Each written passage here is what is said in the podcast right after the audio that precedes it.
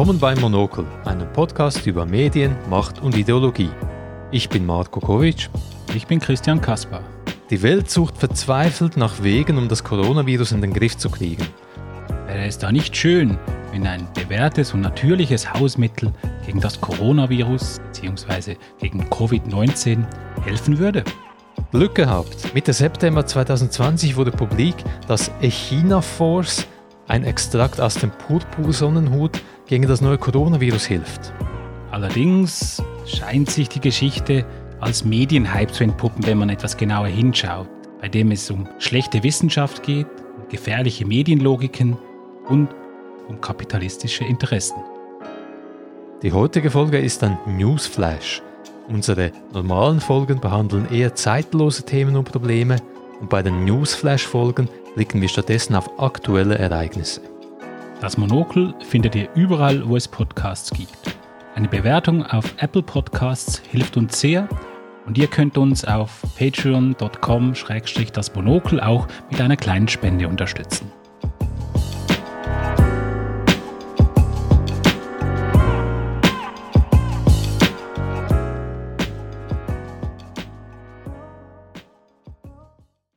Im September 2020 ist die wissenschaftliche Bombe geplatzt. Wir haben ein Heilmittel gegen das neue Coronavirus. Beat Michel berichtet im Blick am Montag, dem 14. September, Sensationsstudie des Labors Spiez über Echinaforce. Thurgauer Naturheilmittel wirkt gegen Corona. Ausrufezeichen. So heißt es dann im Artikel, gegen das neue Coronavirus schien bis jetzt kein Kraut gewachsen. Bis jetzt. Eine neue Sensationsstudie des international angesehenen Labors Spiez attestiert dem Pflanzenheilmittel Echinaforce der Schweizer Firma A Vogel AG eine heilende Wirkung. Und weiter heißt es, veröffentlicht wurde die Studie im Virology Journal, einer wissenschaftlichen Zeitschrift des englischen Verlags Biomed Central. Somit hat es der Thurgauer Naturheilmittelhersteller in den Olymp der Forschung gegen Corona geschafft. In den Olymp, da ist wirklich eine Sensation entstanden.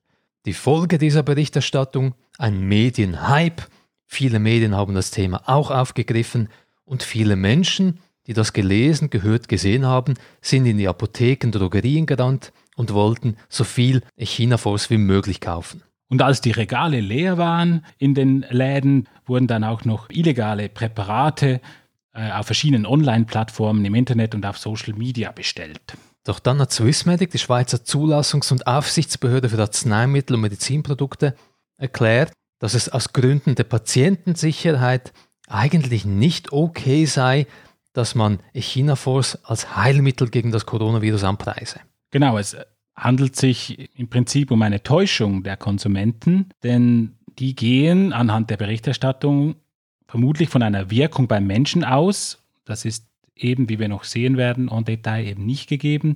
Und so können sie sich möglicherweise in einer falschen Sicherheit wiegen.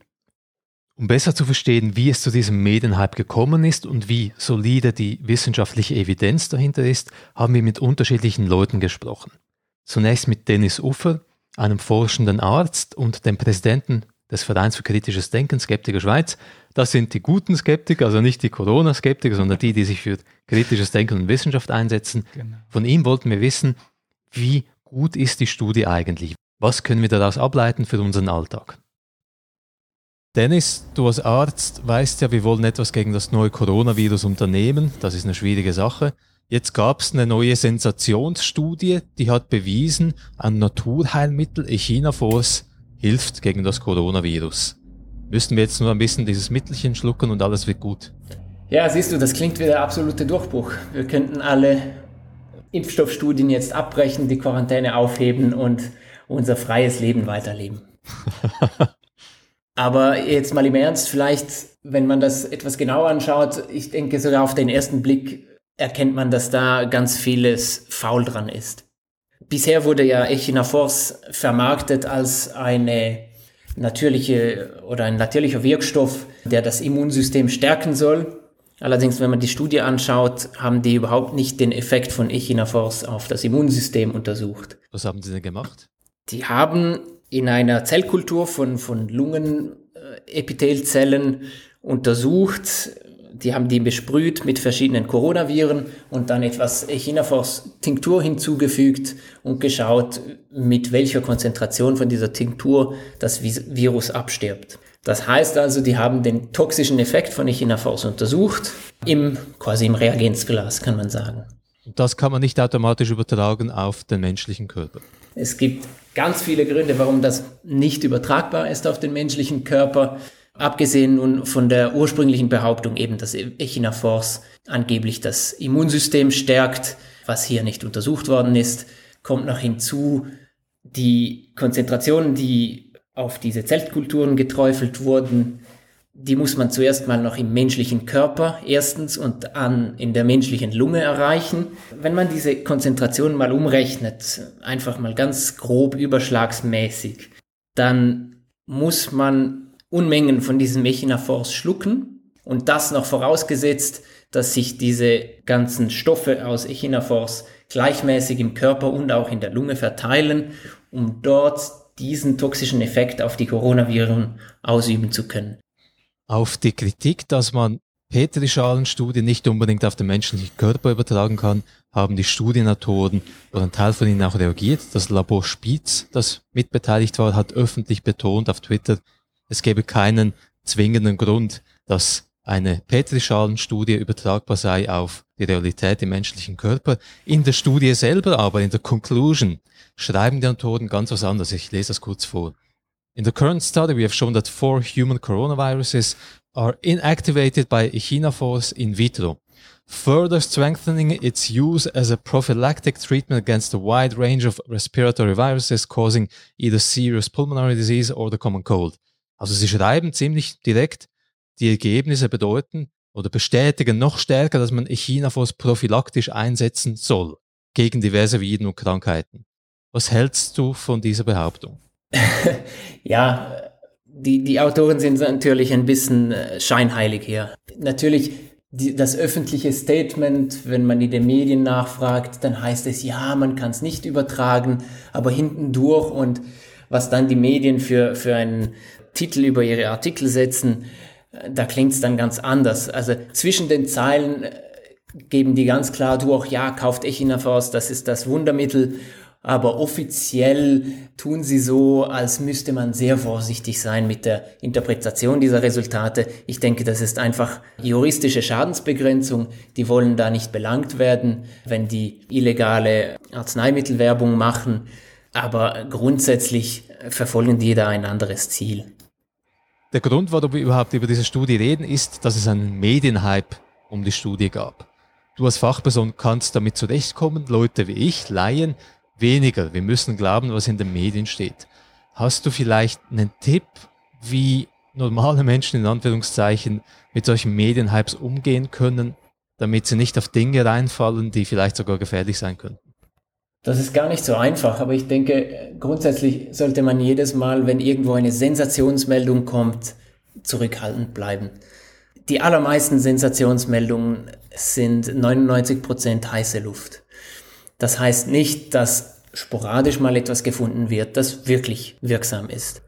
Ich denke, das Beste, was man als Laie machen kann in, in diesen verwirrenden Zeiten, ist vorsichtig abzuwarten, nicht beim ersten Artikel schon in die Apotheke laufen und sich äh, Echinafors kaufen, sondern mal schauen, was passiert und wenn dann plötzlich sich Swissmedic einschaltet und im zweiten Durchgang dann die Medien vielleicht beginnen etwas kritischer darüber zu berichten, dann hat man vielleicht ein besseres Gesamtbild.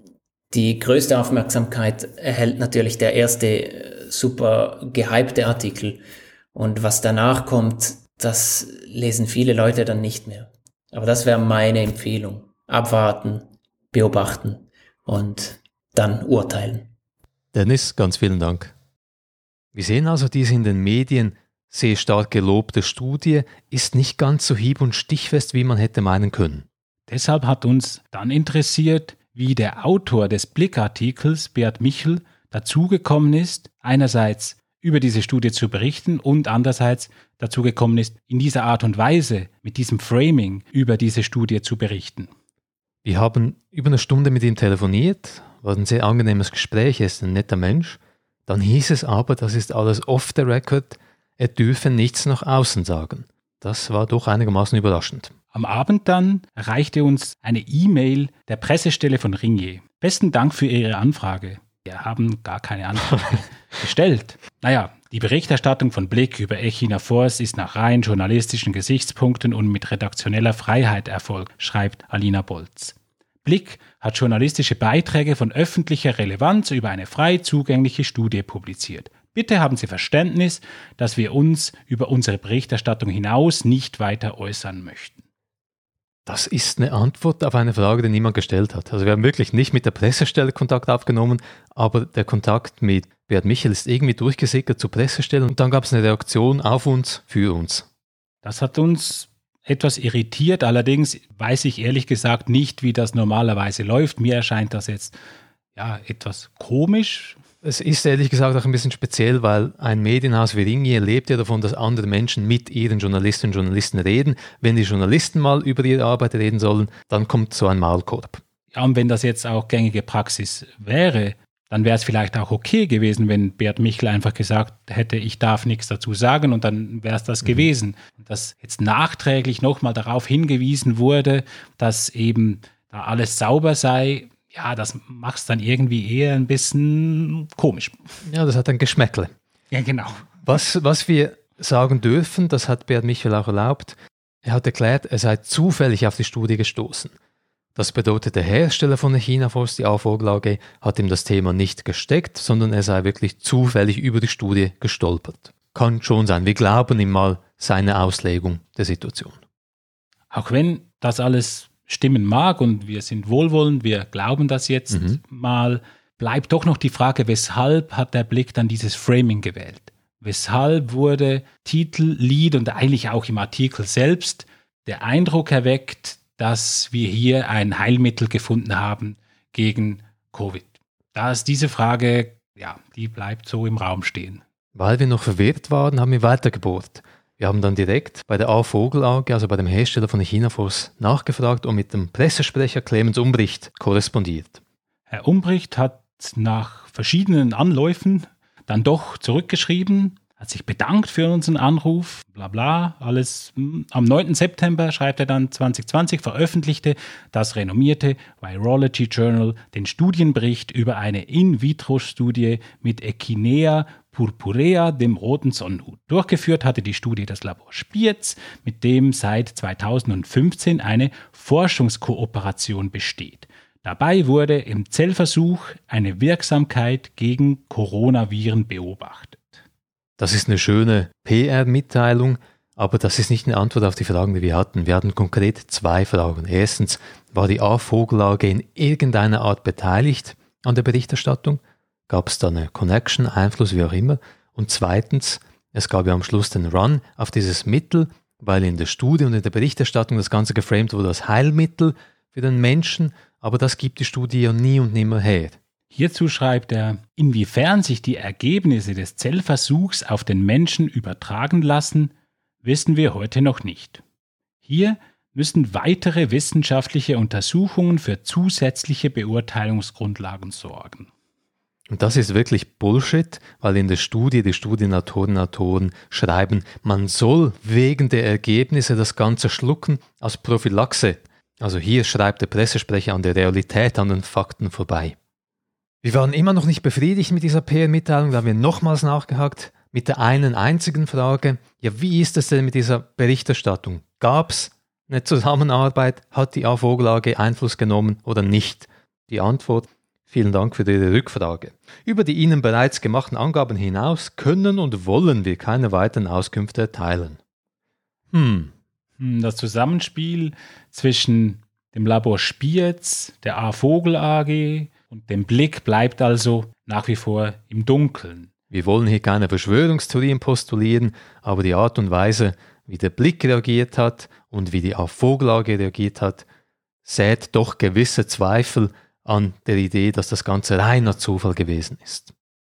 Um die Mechanismen, die hier vielleicht gespielt haben, doch noch etwas besser verstehen zu können, haben wir noch mit Bert Glocker gesprochen. Bert Glocker ist langjähriger Wissenschaftsjournalist. Er war unter anderem bei MTW, beim Schweizer Fernsehen und ist Gründer von Higgs.ch, einem unabhängigen Magazin für Wissenschaft.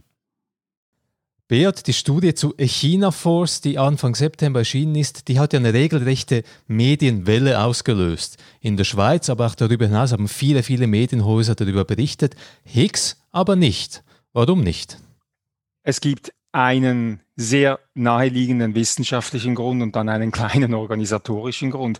Ähm, wir haben bewusst natürlich nicht darüber berichtet, weil über eine Substanz oder einen Wirkstoff zu berichten, der im Reagenzglas beziehungsweise in der Petrischale eine hemmende Wirkung oder auch eine abtötende Wirkung gegen Viren hat, das, das bringt nichts, weil in der Petrischale ist nicht im menschlichen Körper und die Versuchung war natürlich groß, darüber zu berichten, mhm. weil wir ja so viele Fehler in anderen Medienberichten entdeckt haben.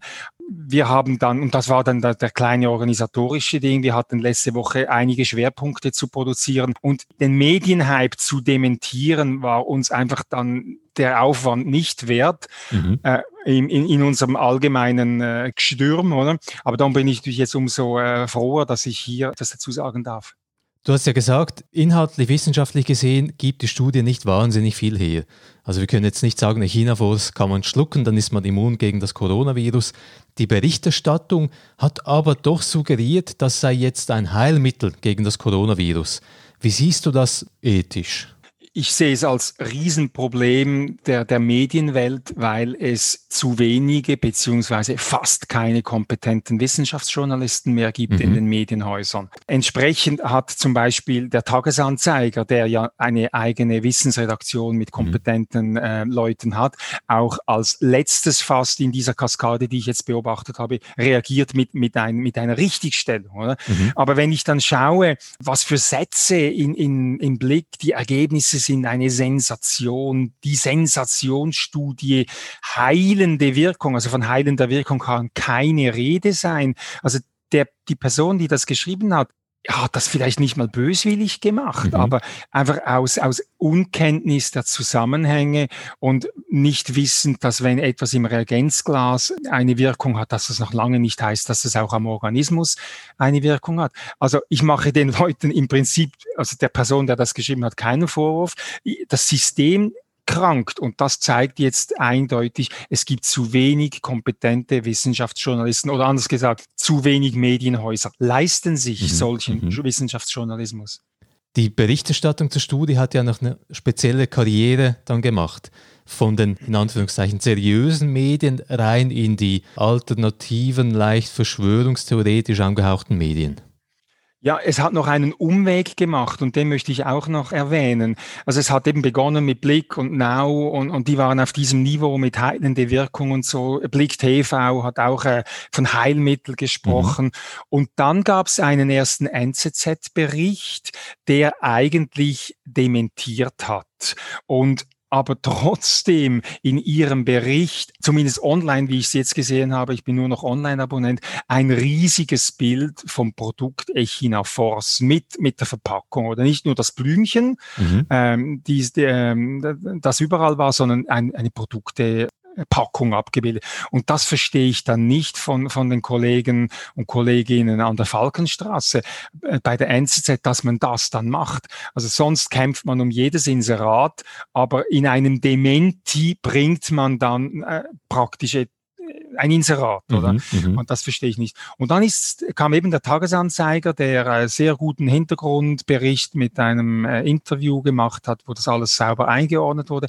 Und dann ist mir aufgefallen, also in der Schweiz gab es 100, über 110 Berichte. Wenn man in der Schweizerischen Mediendatenbank nachschaut, findet man über 110 Unglaublich ähm, viel. Einträge. Un unglaublich viel, oder? Am Schluss habe ich dann noch Corona Transition gefunden. Das ist eine neue Website.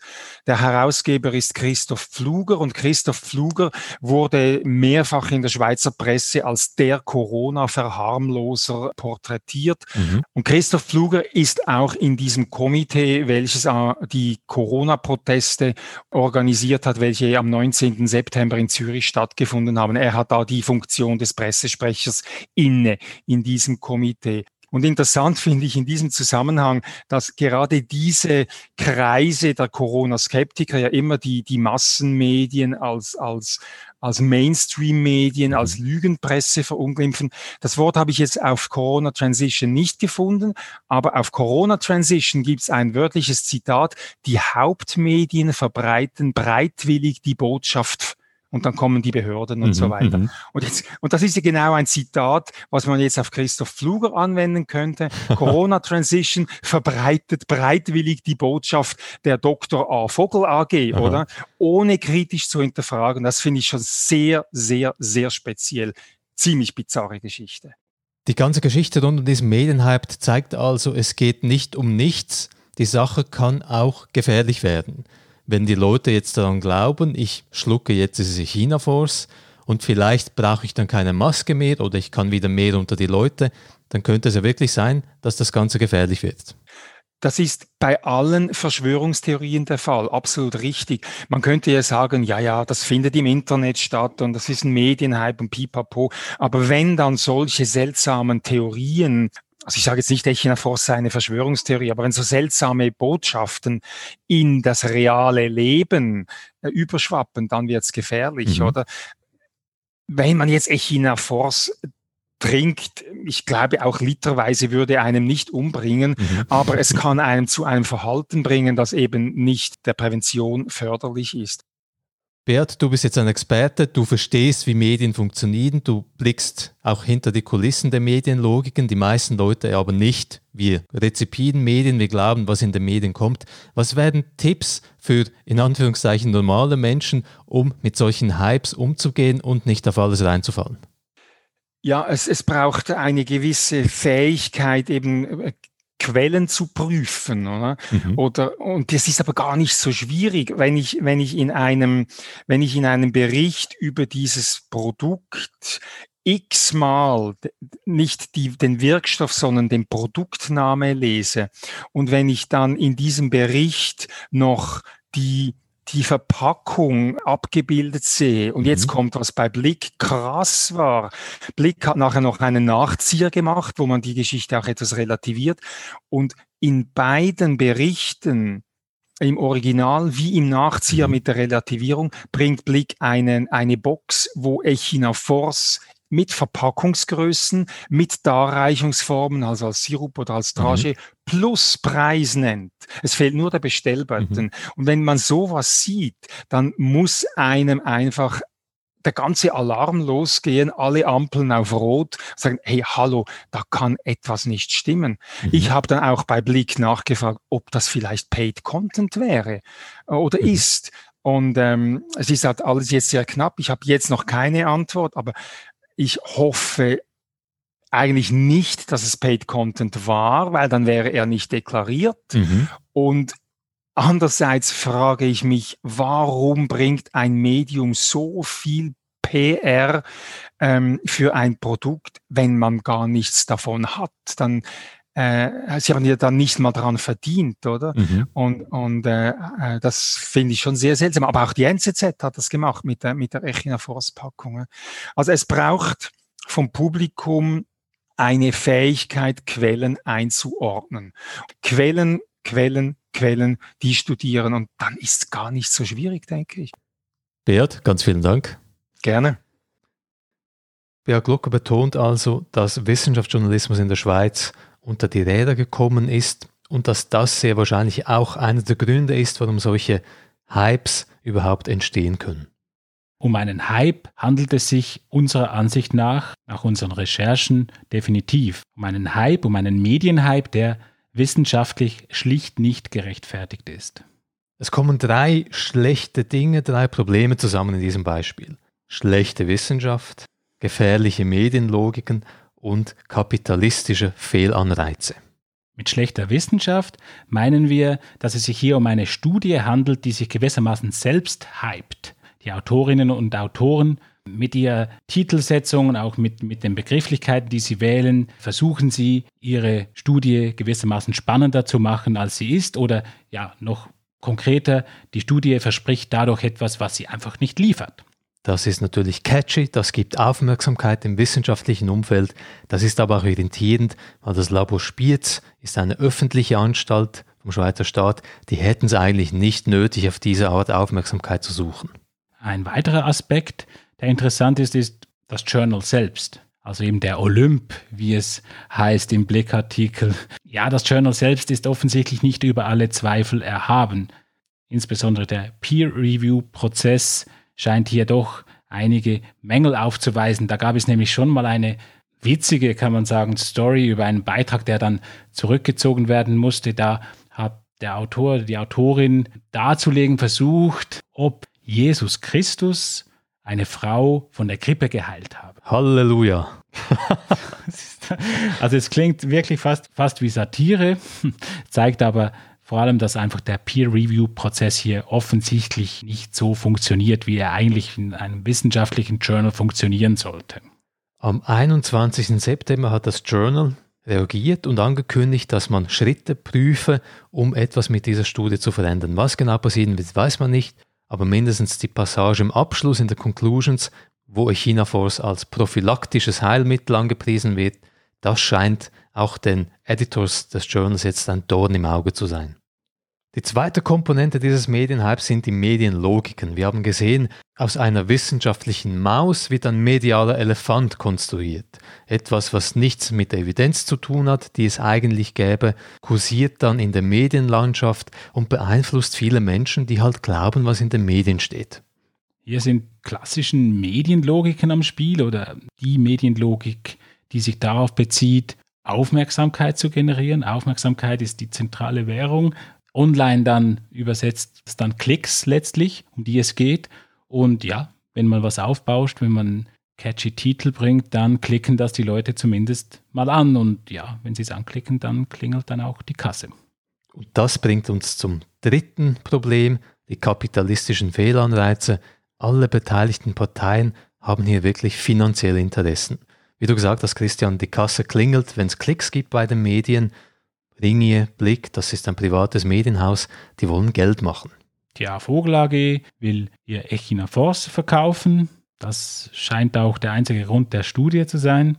Ja, da kommt natürlich so ein Medienhype gerade recht. Und sogar in der Wissenschaft selber haben wir ja gesehen mit diesem Journal, stimmt etwas offenbar nicht ganz. Warum? Das Ganze ist auch eine profitorientierte Maschinerie. Dieses Journal ganz konkret ist ein Open Access Journal, was gut klingt. Alle können die Studie herunterladen gratis. Das Problem dabei ist, damit man die Studie veröffentlichen kann als Autorin, Autor, muss man zahlen. Also hier gibt es einen Fehlanreiz. Ich kriege Geld als Journal und dann publiziere ich das. Vor diesem Hintergrund habe ich natürlich als Journal ein Interesse daran, möglichst viele Beiträge zu publizieren. Interessant ist ja auch, dass dieses Journal gehört zum, zum Verlag Biomed Central, das wird auch im Blickartikel so erwähnt. Zu diesem Verlag gehören, sage und schreibe, 250 wissenschaftliche Journals. Der Verlag gehört dann auch noch äh, Springer Nature. Dort sitzen dann Hunderte und Hunderte mehr. Genau, genau. Und ja, das, das lässt sich damit erklären, dass halt Publikationen die Währung der Wissenschaft ist. Wir kennen das Phänomen Publish or Perish, also wir, wir, die, die Forschenden müssen publizieren, die bezahlen auch, um zu publizieren und eben die Journals, die machen, glaube ich, da ganz gut Geld damit. Was nehmen wir nun aus dieser kuriosen Episode mit? Erstens, auch ganz schöne Blümchen können zum Himmel stinken. Zweitens und ein bisschen ernster, Medienhypes sind wirklich ein Problem und wir müssen lernen, nicht auf jeden Hype reinzufallen. Es macht also Sinn, gerade wenn eine Schlagzeile besonders gut klingt, noch etwas abzuwarten und vielleicht sogar auch selber noch ein bisschen nachzurecherchieren.